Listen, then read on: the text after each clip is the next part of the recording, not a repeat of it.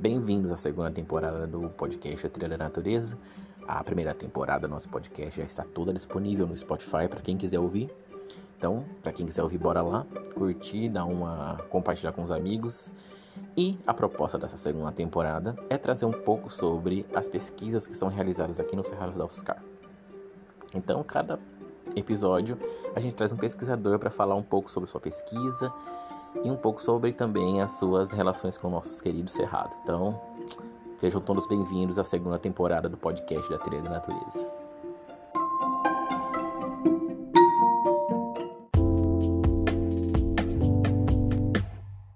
Sejam bem-vindos aqui a mais um podcast da Trilha da Natureza. Quem fala aqui é o Eduardo, sou graduando da Linguística, monitor da Trilha da Natureza, bolsista ProEx.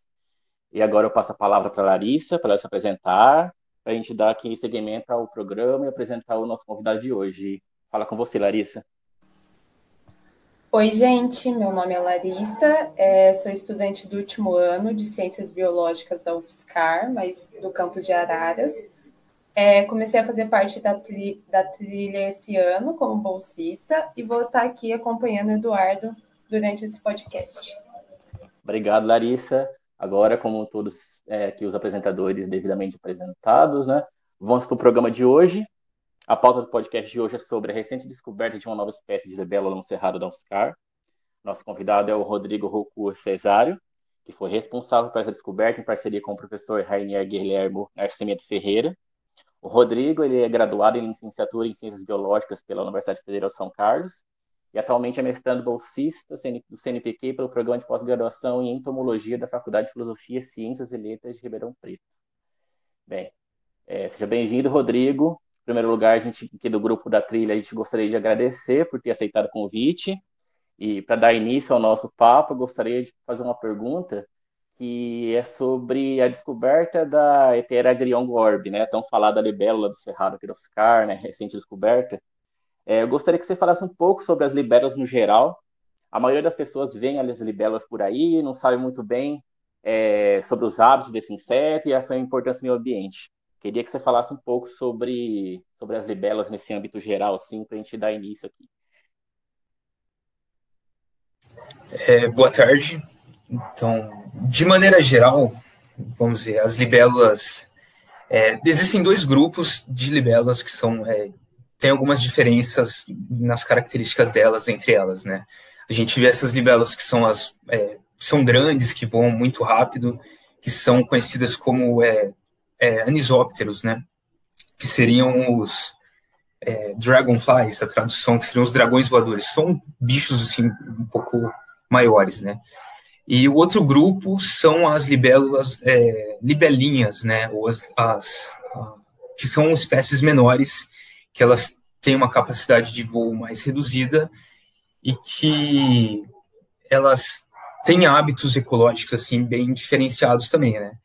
E no caso a Heteragrion gorbi, ela é essa, ela faz parte dessa desse outro grupo que são os zigópteros, né?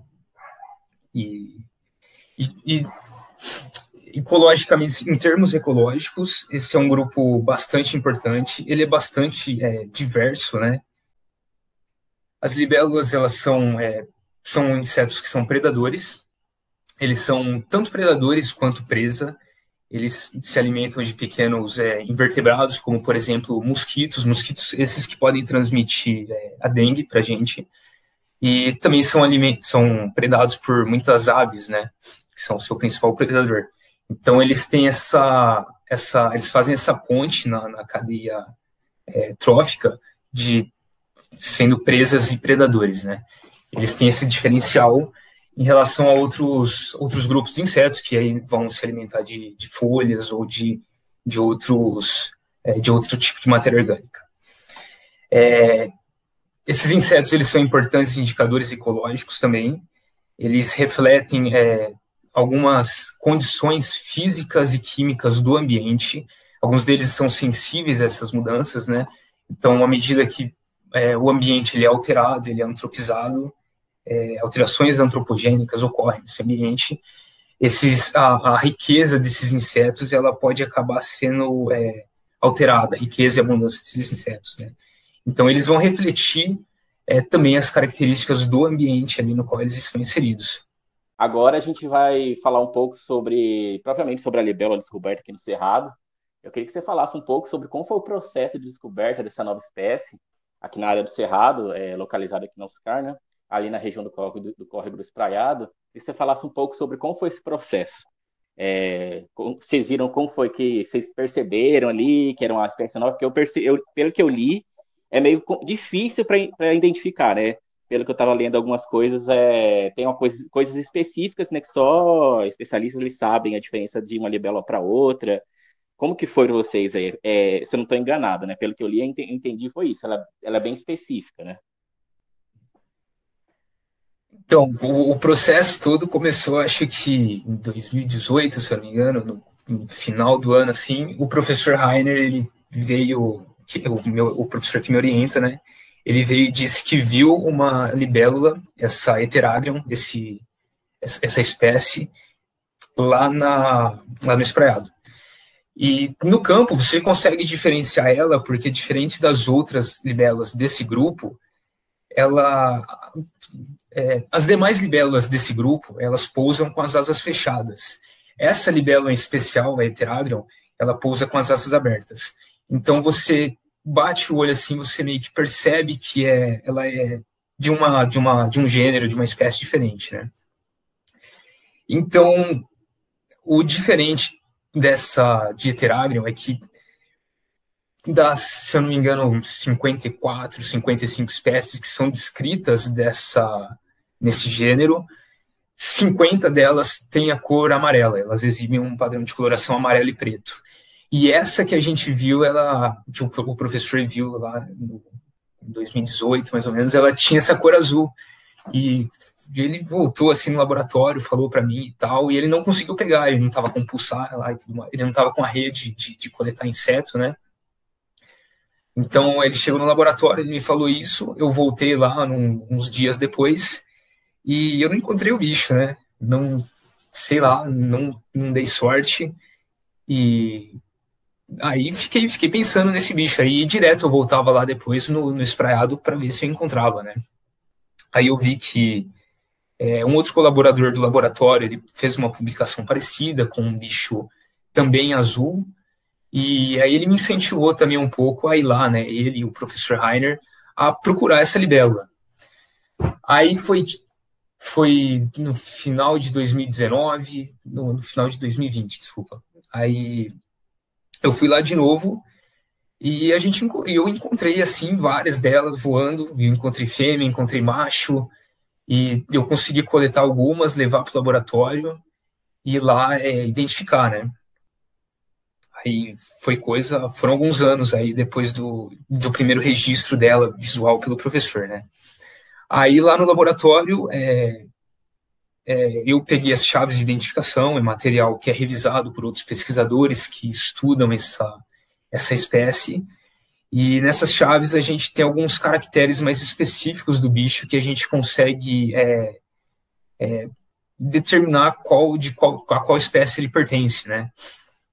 Aí eu fui lá na chave, eu fui já meio que direcionado para as espécies que tinham aquela coloração azul, né? E eu vi que a que tinha ali no, no espraiado não era igual a nenhuma outra, né? Ela tinha caracteres, tanto a fêmea quanto o macho, né? Na, na asa ali, que eram bem é, diferentes, na, na estrutura de reprodução ali do macho e da fêmea também, né? E aí, a partir disso, a gente eu conversei com o professor Rainer e a gente é, enviou fotos desse, desse animal para outros pesquisadores também especialistas nesse grupo, que eles confirmaram assim que essa era uma espécie nova, né, que, que a gente tinha encontrado ali. Interessante, Rodrigo, porque a gente é, é, é, é que eu falei, eu fiquei lendo, falei assim, nossa, entendeu que é libelo, né, essas coisas de libelo, descobertas de libelos, né? Eu vi que eu vi um, que o professor Rainer tinha feito uma descoberta também de uma outra libélula é, numa área de, uh, de Uberlândia, se não me engano, numa área de veredas em Uberlândia, que ele descobriu uma, uma libélula também. Aí eu fiquei interessado, falei, nossa, né, é bem peculiar, né, essas questões de descobertas científicas, né? Até porque a gente, para a próxima pergunta que eu vou te fazer é sobre isso, né?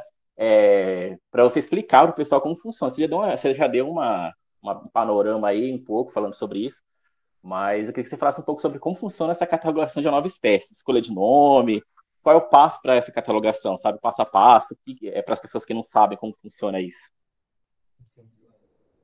É, então, depois de, de a gente é, pegar o material que existe sobre esse grupo, é, estudar esse material, é, comparar essas fotos com, com, que são publicadas com o bicho que a gente tem, aí a gente conclui ou não se é uma espécie nova, né? E é, algumas pessoas assim, que são especialistas, concluem logo de cara, né? No caso, é, o professor Rainer ele é especialista em, em libélulas, mas tem outras pessoas aí pelo Brasil e pelo mundo que é, se especializam em gêneros, assim, espécies de, de forma mais é, específica, né? E aí com isso a gente é, decide ou não enviar fotos desse animal para essas pessoas que têm uma que viram mais bichos, né? Tanto na natureza quanto em museus, pessoas que é, dedicam uma vida estudando esse um grupo é, específico, né? Então a gente mandou essas fotos para alguns pesquisadores, eles confirmaram que eram as, essa espécie nova. E é, e com isso a gente é, escreve, a gente é, escreve o que é o, o artigo, a gente é, descreve toda a espécie ali, desde coloração de caracteres do, do corpo do, do animal, no, dá um panorama geral dele mesmo, né?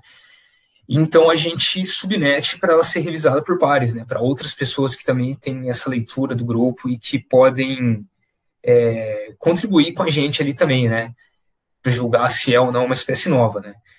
Mas um passo anterior ainda, que é no, no para decidir o nome, é, tem é, diferentes pessoas assim podem é, ter diferentes pensamentos assim, ideias de como adotar um nome, né? Algumas pessoas é, fazem homenagem a, ao ambiente, ao onde o animal foi encontrado, à cidade, é, enfim, a figuras de, de, de, ficção.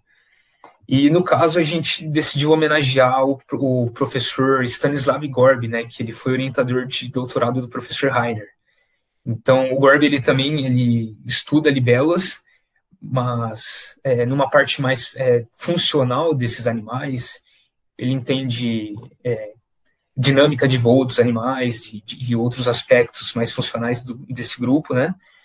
E porque ele teve essa influência, essa importância na formação do professor Heiner e na minha também, é, a gente decidiu colocar o nome dele nessa, nessa espécie, né? E é, foi dessa forma que a gente é, nomeou e descreveu essa espécie nova. Nossa, legal. Porque eu não fazia ideia como, como que funciona essa, é, essa coisa, né? É, às vezes me perguntam assim, né? Que, que um estudante da linguística está fazendo num projeto é, de, de, bio, de, na área de biologia, de educação ambiental, né? E eu falei, nossa, é porque eu queria realmente aprender essas coisas, né? E eu, eu, gravando o podcast, eu aprendo muita coisa, assim como na trilha, né? E eu não fazia ideia realmente como que funcionava essas questões de catalogação de, de animal, inseto. Tem toda um, uma questão muito complexa, né, envolvendo isso, né? Foi interessante para saber, saber disso, né? A gente descobrir essas coisas. Mas eu queria também te perguntar um, a, a, a, pouco a respeito disso também, mas é, sobre essa questão, se você sabe se existe alguma catalogação de animais, levantamento de espécies de libélulas aqui na área do cerrado, ou de outros insetos, na área de entomologia mesmo, né, envolvendo tudo, os insetos, assim, você sabe se, se existe esse levantamento aqui no Cerrado da UFSCar? Sim, é... De libélulas não existe, é, eu já fiz coletas ali no, em boa parte ali do, do espraiado, procurando por libelas, no, no, boa parte do fragmento de cerrado ali, né, tanto no espraiado, quanto no maiaca, tanto no, quanto no fazari, e eu coletei algumas libelas, e elas estão colocadas lá na, é, preservadas e, e, estão lá na, na coleção entomológica do laboratório do professor Heiner, né, laboratório é, que agora mudou lá, enfim. E existe uma professora que ela é ali do departamento de Existe uma professora que ela é da biologia da UFSCar, que ela faz coletas há alguns anos ali no Cerrado, né? Eu imagino que ela tenha dados assim, ou algo parecido de, de, de quais insetos é, ocorrem ali no Cerrado, mas eu não, eu não eu desconheço se há algo assim publicado, né? Ah. Mas é algo que é, é, importante, é importante que tenha, porque a gente viu que agora em 2021 a gente está encontrando espécies que elas não, não tinham esse, essa designação científica ainda, né? Não eram conhecidas pelo mundo. Então, é, é importante que haja esse levantamento, que a gente saiba o que tem ali e que porque isso vai vai trazer uma visão diferenciada para a gente do que tem ali e, e enfim, né, das espécies que ocorrem ali, né? Sim, isso é importante. Eu não sabia que. Eu, aliás, eu sabia que, que existia alguns professores aqui que falavam, faziam sobre essa questão de levantamento, mas eu não sabia da professora. Eu vou, procur, eu vou per, per, procurar pesquisar para saber quem é, para a gente até, sei lá, convidar ela para o podcast para falar um pouco sobre isso também. Né? Então, Rodrigo, a gente está em É, pode falar. Pode falar. Fica à vontade. Agora tem informação para vocês. É a professora Angélica, do Departamento de Biologia ah. Evolutiva. Eu vou até anotar para. Que ela monta armadilha ali e tudo mais. Eu vou. É uma boa indicação, acho que os próximos podcasts, a gente falar um pouco sobre essa questão de entomologia aqui na área do Cerrado, aqui no Oscar. E a gente está encaminhando aquilo para o encerramento do podcast, Rodrigo. Você queria fazer alguma última fala? Fica à vontade aí para você falar o que você quiser, fazer uma despedida. Fica à vontade.